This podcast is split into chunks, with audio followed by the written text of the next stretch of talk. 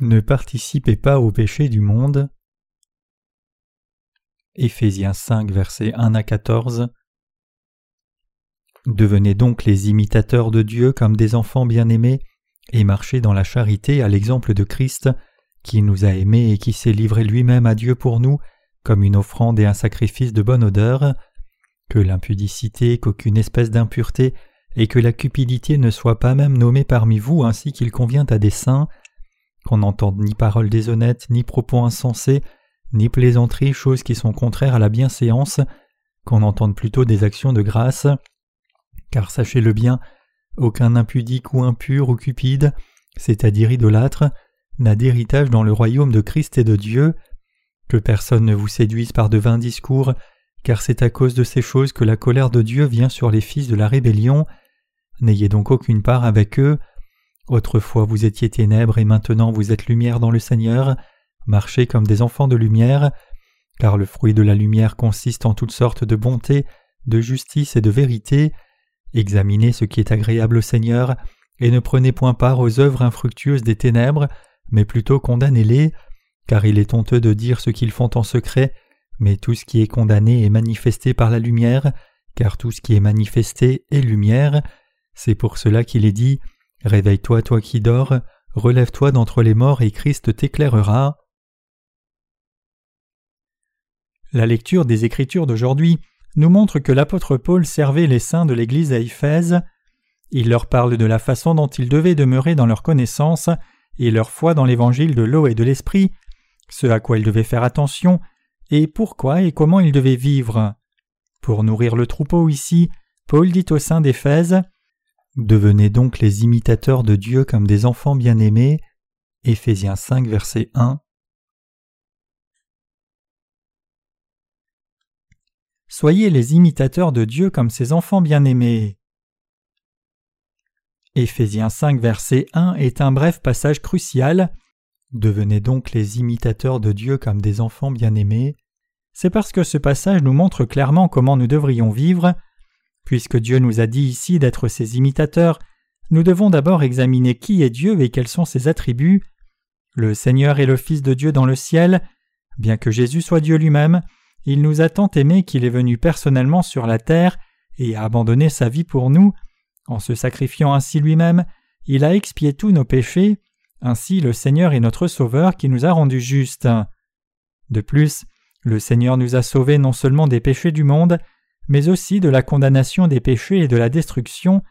Il est venu sur la terre pour nous libérer de tous nos péchés, et en s'offrant lui-même à Dieu le Père, il a expié tous nos péchés, et le Seigneur nous a ainsi délivrés de toute la condamnation, des malédictions et de la destruction que nous devions avoir à cause de nos péchés.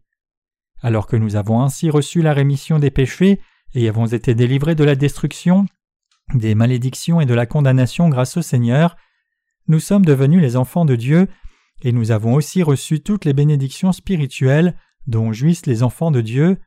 En bref, le Seigneur nous a adoptés comme enfants de Dieu pour que nous recevions et jouissions de toutes les bénédictions spirituelles dans les lieux célestes. Rappelez-vous de ce que l'apôtre Paul dit au sein de l'Église d'Éphèse. Il dit qu'ils devaient être les imitateurs de Dieu. Que signifie imiter le Seigneur dans nos vies et reprendre ce qu'il a fait pour nous sur la terre? Cela ne signifie qu'une chose, l'apôtre Paul nous exhorte à prêcher l'évangile de l'eau et de l'esprit dans nos vies. Il y avait un serviteur de Dieu avant nous qui a vécu seulement pour la diffusion de l'évangile, en imitation de Jésus-Christ, et ce serviteur de Dieu n'est autre que l'apôtre Paul qui a écrit ce passage des Écritures d'aujourd'hui. Cela implique que si nous imitons l'apôtre Paul, nous imitons Jésus-Christ lui-même. Paul a dévoué toute sa vie à la diffusion du vrai évangile de l'eau et de l'esprit dans les nations du monde alors connues. En imitant Paul, nous devons aussi tous consacrer nos cœurs et nos efforts à la diffusion de l'évangile de l'eau et de l'esprit jour et nuit. Que voulait le Seigneur pour nous lorsqu'il est venu sur la terre? Il voulait expier tous vos péchés et les miens. Qu'a-t-il alors fait pour éradiquer tous nos péchés? Il s'est sacrifié lui-même pour nous. Dieu s'est sacrifié lui-même pour nous donner les bénédictions célestes. Donc nous tous qui avons reçu la rémission des péchés devons aussi nous sacrifier pour prêcher cet évangile de l'eau et de l'esprit à ceux qui n'ont pas encore été remis de tous leurs péchés. En servant sur la terre, l'apôtre Paul a exhorté son troupeau à imiter Jésus-Christ pour que leur foi grandisse. Autrement dit, Paul nous enseigne ici que puisque Jésus-Christ nous a sauvés de tous les péchés du monde et nous a donné les bénédictions célestes en se sacrifiant lui-même, nous devons aussi nous sacrifier en imitation au Seigneur pour le salut d'autres âmes. Maintenant que vous et moi avons reçu la rémission des péchés, ce serait complètement erroné de ne pas vivre pour la diffusion de l'évangile de l'eau et de l'esprit. Si vous et moi avons vraiment reçu la rémission des péchés en croyant dans l'évangile de l'eau et de l'esprit, alors il est évident que nous vivons pour l'évangile. Étant donné le fait que nous, les croyants dans l'évangile de l'eau et de l'esprit, avons reçu la grâce et l'amour de Dieu gratuitement, il convient que nous offrions cet évangile du salut gratuitement à tous ceux qui ne connaissent pas encore ce véritable évangile. Si nous avons vraiment été sauvés de tous nos péchés, c'est un appel naturel de consacrer nos vies à cet effort.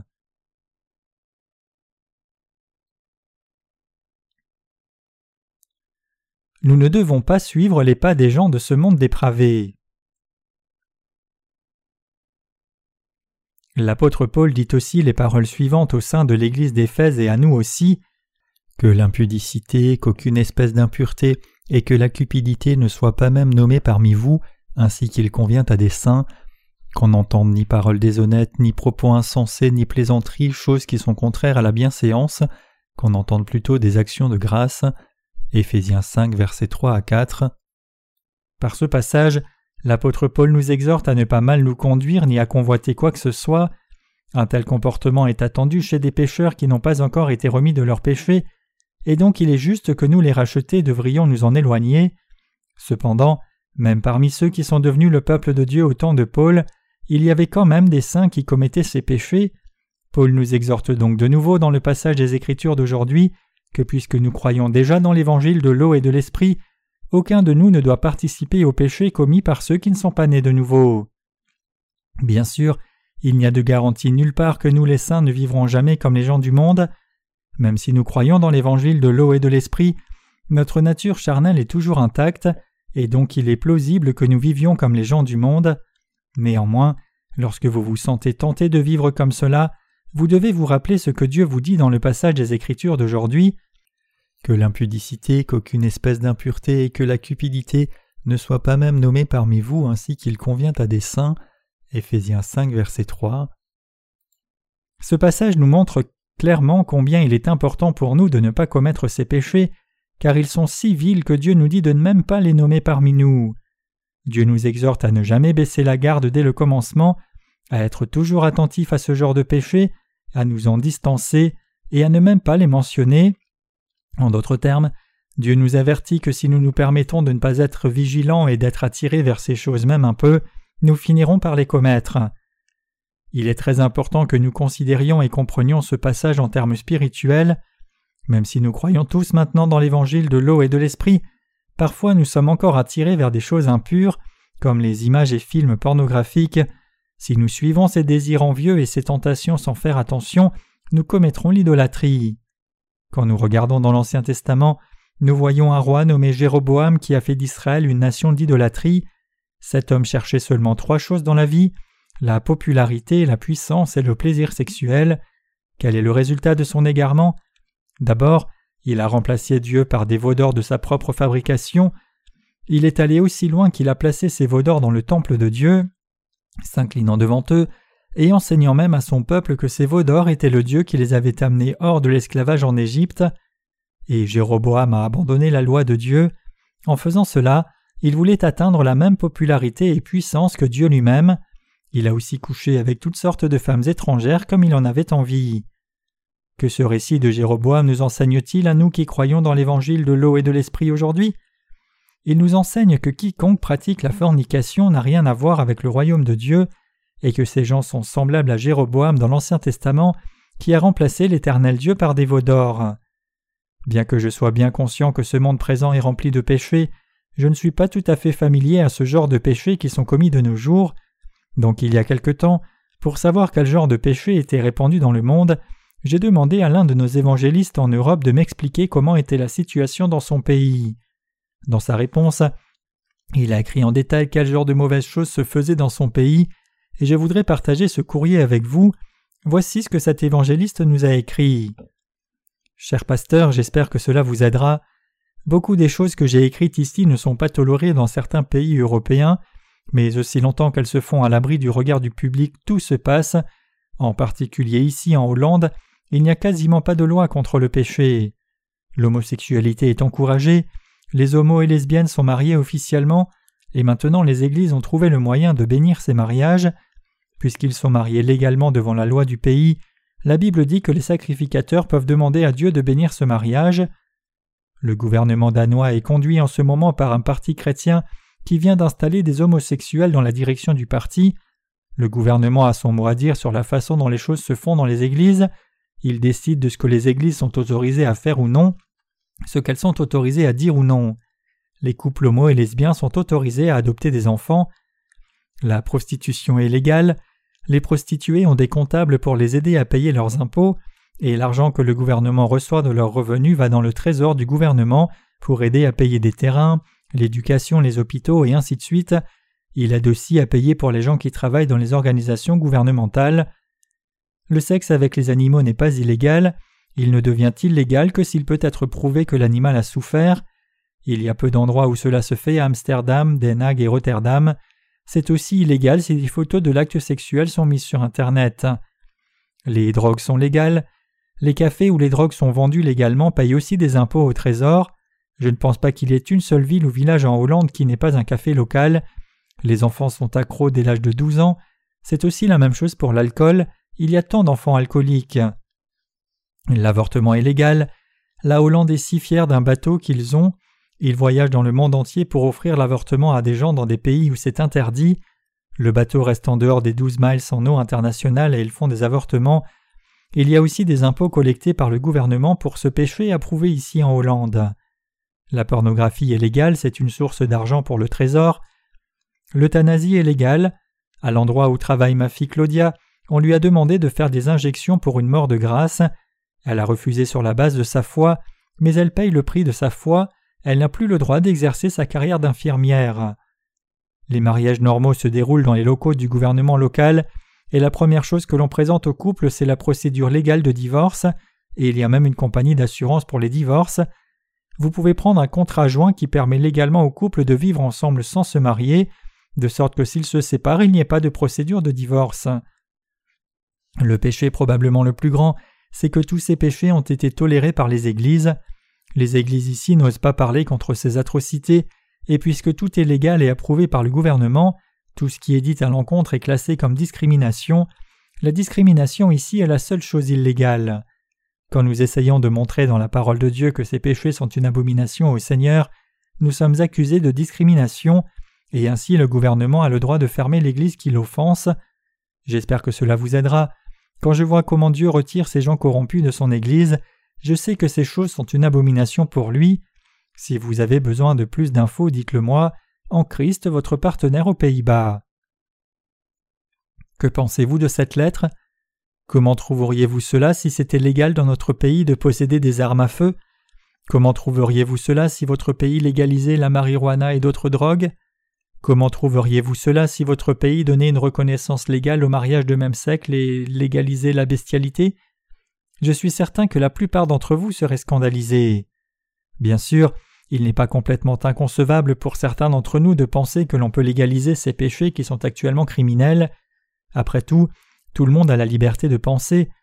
Mais la plupart d'entre nous pensent que si de tels péchés sont légalisés, alors la méchanceté qui était supprimée sera naturellement vantée extérieurement produisant encore plus de corruption dans le monde, amenant encore plus de confusion, rendant les gens encore plus insensibles à leurs péchés, et rendant ainsi encore plus difficile à la parole de Dieu d'entrer dans les cœurs.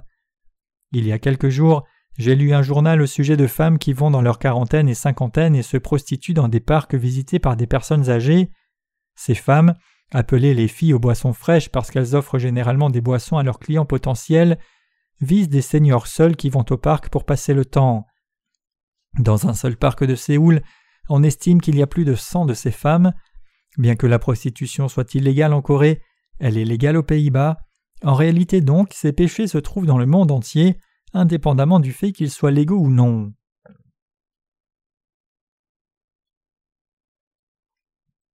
Si vous suivez pleinement votre convoitise, vous ne pouvez pas être un imitateur de Dieu.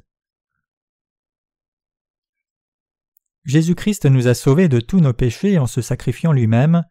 Ayant fini son œuvre juste du salut, il est monté au royaume des cieux promettant qu'il reviendrait un jour. Maintenant, nous sommes ses ambassadeurs et devons obéir à son grand mandat sur la terre. Alors que nous cherchons à faire l'œuvre de Dieu, nous devons être les imitateurs de Dieu. Si vous et moi succombons à nos désirs et suivons leur direction, nous finirons par remplacer Dieu par des veaux d'or et deviendrons des idolâtres. Si cela se produit, même ceux qui sont nés de nouveau périront à la fin. Étant donné le fait que nous sommes devenus la lumière du monde en croyant dans l'évangile de l'eau et de l'esprit, quelle tragédie ce serait si nous retournions à notre passé et revenions aux ténèbres et au mal. Il est absolument important que nous nous rappelions toujours ce que l'apôtre Paul nous a dit, que nous devons examiner ce qui est agréable au Seigneur, Éphésiens 5 verset 10, et nous devons mettre dans nos cœurs l'exhortation de l'apôtre Paul dans le verset suivant Et ne prenez point part aux œuvres infructueuses des ténèbres, mais plutôt condamnez-les. Éphésiens 5, verset 11. Y a-t-il quelqu'un qui puisse vivre une vie absolument parfaite dans ce monde? Y a-t-il quelqu'un qui ne commette aucun péché du tout parce que Dieu nous a dit dans sa loi de ne pas commettre de péché?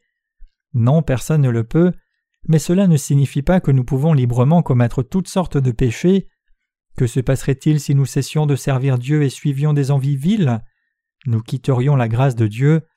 Quand l'apôtre Paul a écrit le passage des Écritures d'aujourd'hui, le monde était déjà plein de péchés, mais ce temps présent abonde encore plus de corruption. Donc par l'apôtre Paul, Dieu parle non seulement aux saints d'Éphèse, mais aussi à vous et moi qui demeurons maintenant dans l'Église de Dieu. Que se passerait-il si nous qui sommes devenus enfants de Dieu désirions le péché comme n'importe qui dans ce monde? Que se passerait-il si nous participions aussi au même péché que les gens de ce monde et péchions comme eux? Nous deviendrions des idolâtres et aimerions les plaisirs charnels plus que Dieu lui-même, et nous finirions par quitter Dieu pour voir la condamnation et la destruction. C'est pour cela qu'il est si important de nous rappeler ce que le Seigneur nous a dit dans le passage des Écritures d'aujourd'hui. Nous devons être les imitateurs de Jésus et ne pas marcher comme ceux qui ne sont pas rachetés. Nous devons réaliser ici pourquoi le Seigneur nous a exhortés comme cela et ne pas prendre part aux péchés du monde. Aucun d'entre nous ne doit participer à ces péchés dépravés comme les gens du monde. Personne parmi nous, hommes et femmes, jeunes et vieux, ne doit suivre ces péchés. Bien que nous demeurions tous dans notre Église, nous avons encore affaire à des non-croyants au quotidien, et il est donc possible que nous soyons tentés parce que nous voyons faire par nos amis et connaissances du monde. Néanmoins, nous ne pouvons pas tomber dans ces tentations ou partager leurs péchés. Si vous participez à ces péchés, vous deviendrez de plus en plus insensible aux péchés, votre tête et votre cœur deviendront insensibles au point que vous ne pourriez même plus reconnaître le mal et le bien. Vous ne devez pas vous permettre de devenir une telle personne insensible qui soit indulgente vis-à-vis de la débauche et fasse toutes sortes de choses pour gratifier ses envies. Vous ne devez pas commettre ces péchés avec les gens du monde. Je continue à poser cette question, mais que se passerait-il si les chrétiens participaient aux péchés que les gens de monde commettent et s'égarer dans leur direction, leur cœur serait si endurci et deviendrait si insensible que même si on les reprenait, au lieu de se détourner, ils nous demanderaient sans aucune honte de leur dire ce qu'ils ont fait et quel mal il y a là. Un fraudeur ne sait pas ce qu'il a fait, même après avoir trompé quelqu'un. Cela peut sembler étrange, mais ces gens ne savent pas ce qu'ils font et qu'ils ont fait du mal, parce que leur cœur est endurci par leurs péchés. On ne peut discerner le bien du mal que si le cœur est sensible et pur, mais le cœur des pécheurs est endurci, et c'est pour cela qu'ils sont si insensibles. Il est vrai que même si vous et moi avons reçu la rémission des péchés, nous commettons encore des péchés comme les gens du monde. Cependant, nous sommes fondamentalement différents d'eux, car même si nous commettons ces péchés, nous réalisons nos fautes, nous en détournons et croyons de nouveau dans la parole. Par contre, quand les gens du monde commettent le péché, ils continuent de suivre ce péché sans honte comme s'ils n'avaient pas de conscience, et pire encore, certains sont même fiers de leur péché. Une fois que votre cœur est endurci, votre conscience meurt aussi, vous ne devez donc jamais participer à ces péchés que les gens du monde commettent. De plus, l'apôtre Paul dit aussi que tout ce qui est condamné est manifesté par la lumière, car tout ce qui est manifesté est lumière. Éphésiens 5, verset 13. Ce passage signifie que lorsque nous ne sommes pas conscients que nous marchons dans les ténèbres, l'Église l'expose pour nous, et par conséquent nous reconnaissons que nous nous sommes égarés, et puisque nous le reconnaissons, nous sommes capables de revenir à la lumière et de retourner à Christ en nous confiant dans l'évangile de vérité et disant Seigneur, merci d'avoir expié ce péché-là aussi. C'est précisément parce que nos fautes sont exposées que nous pouvons revenir dans la présence du Seigneur par la foi comme cela. Le Seigneur a ordonné aux saints d'Éphèse et aux croyants d'aujourd'hui de ne pas participer aux péchés commis par les gens de ce monde. Nous devons donc obéir au Seigneur et nous éloigner des péchés du monde. Bien sûr, puisque nous sommes tous humains, nous sommes toujours pleins de limites et nous pouvons commettre le péché, mais dans des temps comme cela, nous devons réaliser nos fautes quand elles sont exposées à la lumière.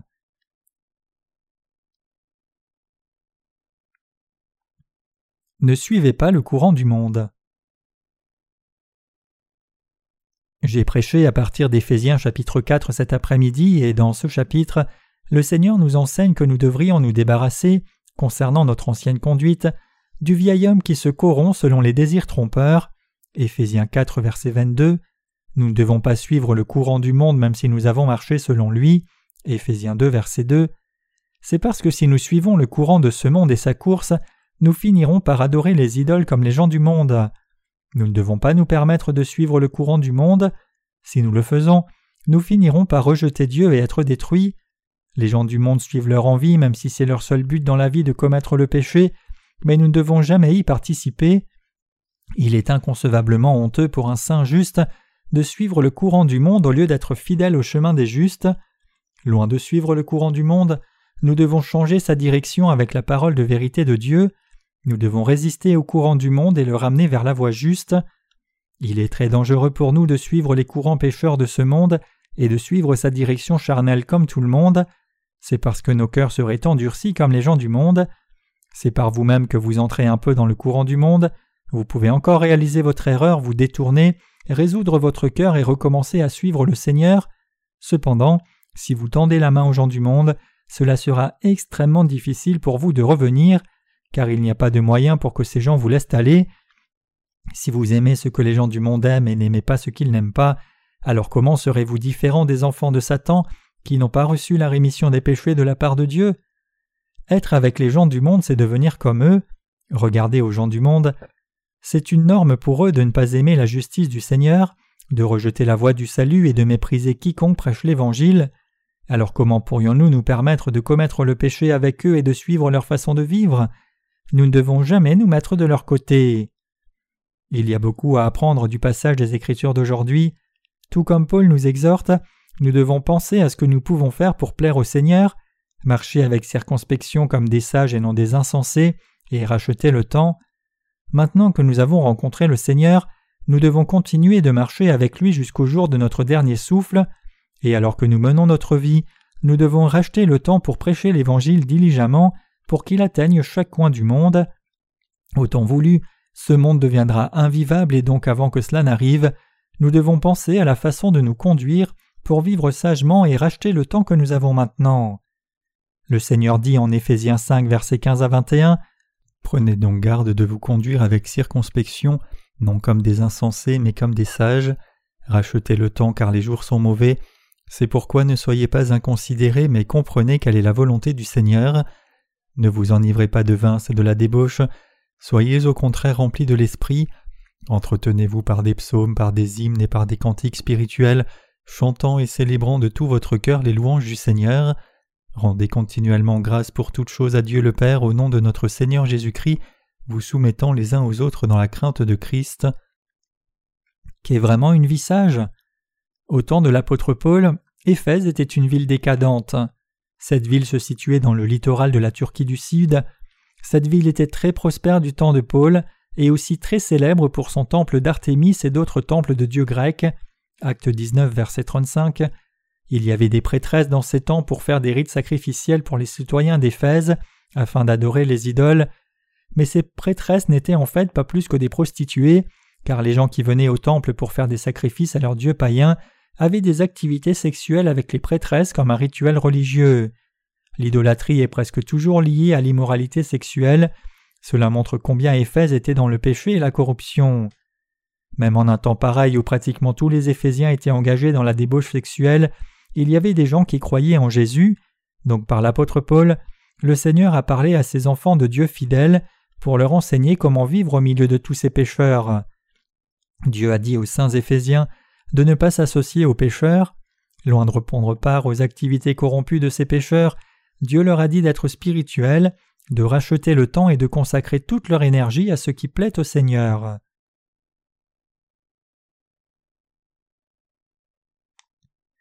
Ne devrions-nous pas mener cette vie pieuse comme le Seigneur nous l'a dit?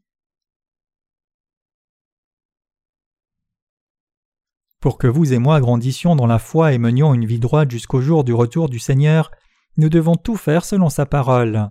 Et nous devons nous confier dans sa parole et nous en rappeler dans nos cœurs. Aucun de nous ne doit participer à des activités impures que les gens du monde pratiquent. Il est vrai que le monde ne nous laisse pas seuls même si nous ne participons pas à ses affaires.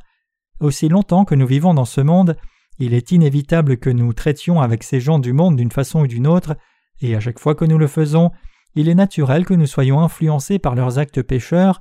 C'est pour cela qu'il est important pour nous de nous rappeler de la parole de Dieu dans nos cœurs et de garder une distance avec les lieux de péché. Même si c'est dur de résister aux tentations du monde, nous pouvons surmonter ces tentations par la foi, parce que tout est momentané et que rien n'est insurmontable devant notre espérance du royaume des cieux. Les adolescents en particulier devraient être vigilants, ils sont à un moment où leurs corps grandissent pour devenir adultes, mais leurs pensées sont encore immatures et curieuses. Mais s'ils laissent leur curiosité aller trop loin et commettre le péché, cela détruira leurs pensées et leur conscience. Il y a beaucoup de choses que les jeunes hommes et femmes doivent apprendre avant de se marier et fonder une famille. Il est mieux qu'ils attendent le bon moment. S'ils succombent plutôt au désir charnel et commettent le péché à leur jeune âge, cela ruinera leur caractère. Une fois qu'ils permettent à leur adolescence d'être marquée par trop de péchés, ils trouveront impossible de se contrôler au fil du chemin et deviendront des racailles incorrigibles.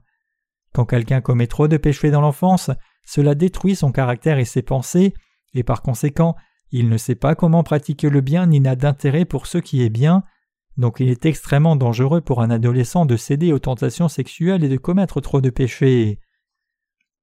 Cet avertissement ne s'applique pas seulement aux adolescents, il s'applique à nous tous également, car personne ne doit participer aux activités pécheresses des gens de ce monde, je ne peux pas suffisamment insister sur l'importance de nous garder de tout péché. Même si ce monde entier suit les péchés courants, nous les justes devons maintenir nos gardes, aiguiser la lame de l'épée de la foi et consacrer tout notre temps à l'œuvre de la justice dans nos vies. Pour voir combien ce monde est immoral, vous n'avez qu'à regarder les programmes télé. Les médias ont une telle influence qu'ils peuvent façonner la pensée des gens et dicter le courant du monde. Tant de programmes sensationnels et scandaleux appellent aux instincts les plus basiques et crus que c'est comme s'il cherchait à faire de tous les jeunes une célébrité. La télévision est l'un des pires coupables quand il s'agit de promouvoir le péché dans le monde. Si vous êtes adolescent, vous êtes dans la phase la plus sensible émotionnellement de votre vie, faisant de vous un poète chaque jour. C'est à cette période de la vie que tout vous semble poétique, vous voulez exprimer vos sentiments et vous êtes facilement emporté par le moindre sentiment de votre cœur. Bien que vous puissiez agir sur toutes ces impulsions, si vous êtes déjà né de nouveau d'eau et d'esprit, vous ne devez pas laisser vos actions être dictées par vos émotions pour tomber finalement dans le péché. Le Seigneur nous a dit clairement qu'aucun de nous, jeune ou vieux, ne doit participer aux activités pécheresses des gens du monde. Les conséquences sont évidentes si nous succombons à ces tentations, nous serons détruits. Les gens du monde qui ne sont pas nés de nouveau sont déjà destinés à la destruction, et donc il n'y a pas de raison pour que nous les critiquions pour avoir commis toutes sortes de péchés pour assurer leur propre prospérité charnelle. Pour eux, assurer leur prospérité charnelle par tout moyen pécheur est le baromètre du succès. Cependant, notre voie est complètement différente de leur voie. C'est pour cela que si nous nous permettons d'être pris par le courant de ce monde, nous serons ruinés. Étant donné que les justes sont retranchés de Dieu s'ils vont dans le monde, qu'est-ce qui les attend d'autre que la destruction? Donc avant de faire un pas dans le monde, nous devons nous rappeler de la parole de Dieu et revenir à la suite du Seigneur Jésus. Il est extrêmement important pour nous tous de rechercher ce qui plaît au Seigneur. Nous devons rechercher ce qui est juste devant Dieu. Fixant nos pensées sur ce que Dieu considère digne, nous devons continuer notre marche de la foi. Servir l'Évangile est ce qu'il y a de plus honorable et juste pour vous et moi. Il n'y a rien qui soit plus sincère que cela. Évidemment, personne dans ce monde ne fait rien qui soit aussi sincère et juste que notre travail. Qu'en est-il de vous alors? Maintenant que vous avez reçu la rémission de vos péchés, Menez-vous vraiment une vie vertueuse? Tout le monde dans notre Église vit-il honorablement sans exception, des enfants à l'école du dimanche aux adolescents et adultes hommes et femmes? Avoir de bonnes manières et parler avec mesure ne signifie pas nécessairement que quelqu'un mène une vie vertueuse. Après tout, quand nous faisons tous l'œuvre juste du Seigneur, il nous arrive souvent de devoir lever la voix et même de mener une bataille contre les serviteurs de Satan. Mes chers croyants, bien que le monde soit balayé par la vague du péché, nous allons sans cesse contre le courant du péché en frappant avec justice. Comme un saumon remonte à sa rivière de départ par instinct, nous les justes retournons à Dieu. Un saumon nage à contre-courant de toutes ses forces pour retourner au lieu de sa naissance. C'est parce que c'est l'instinct du saumon de naître et mourir sur son lieu de naissance. Pour le faire selon l'ordre naturel donné par Dieu, tout saumon vivant fait de son mieux pour ne jamais être ramené en arrière par le courant de la rivière et continue de nager à contre-courant. De même vous et moi ne sommes pas emportés par le courant pécheur du monde, car nous sommes des chrétiens nés de nouveau. Nous nageons vers notre maison céleste dans le royaume de Dieu. Si nous nous trouvons à suivre les choses du monde et participer à des fêtes pécheresses par erreur ou faiblesse, alors tout ce que nous avons à faire c'est nous en détourner dès que possible et consacrer à nouveau nos vies à l'Évangile. Donc imitons Jésus et prêchons l'Évangile contre le vent prévalent du monde, tout comme Dieu nous l'a dit. Je vous exhorte ainsi, parce que nous sommes souvent exposés et vulnérables aux tentations de ce monde. Parfois, je voudrais pouvoir faire un film du parcours des saints pour montrer ce qu'est la vie, comment l'on peut rencontrer le Seigneur, naître de nouveau et mener une vie juste, et comment la parole de l'alliance que le Seigneur nous a promise est accomplie. Si nous faisons un bon travail, je suis certain qu'il n'y aura pas de meilleur film que celui-là. Maintenant nous prêchons l'Évangile par notre ministère de la littérature, mais si Dieu nous permet de prêcher l'Évangile de l'eau et de l'Esprit à travers des films et nous donne plus de temps, alors je pense que ce n'est pas une mauvaise idée de réunir des gens qui ont du talent parmi nous pour produire quelques films.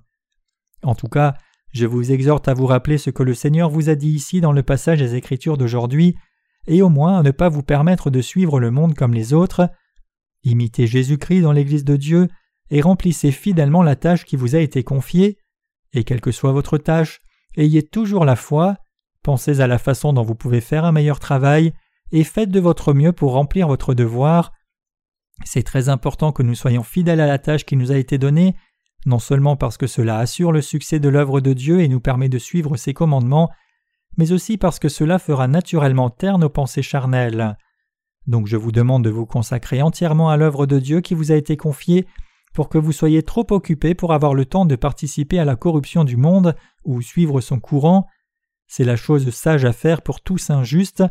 Imitons donc Dieu, participons à son œuvre au lieu des œuvres charnelles, et devenons les justes les plus honorés dans le royaume de Dieu à venir.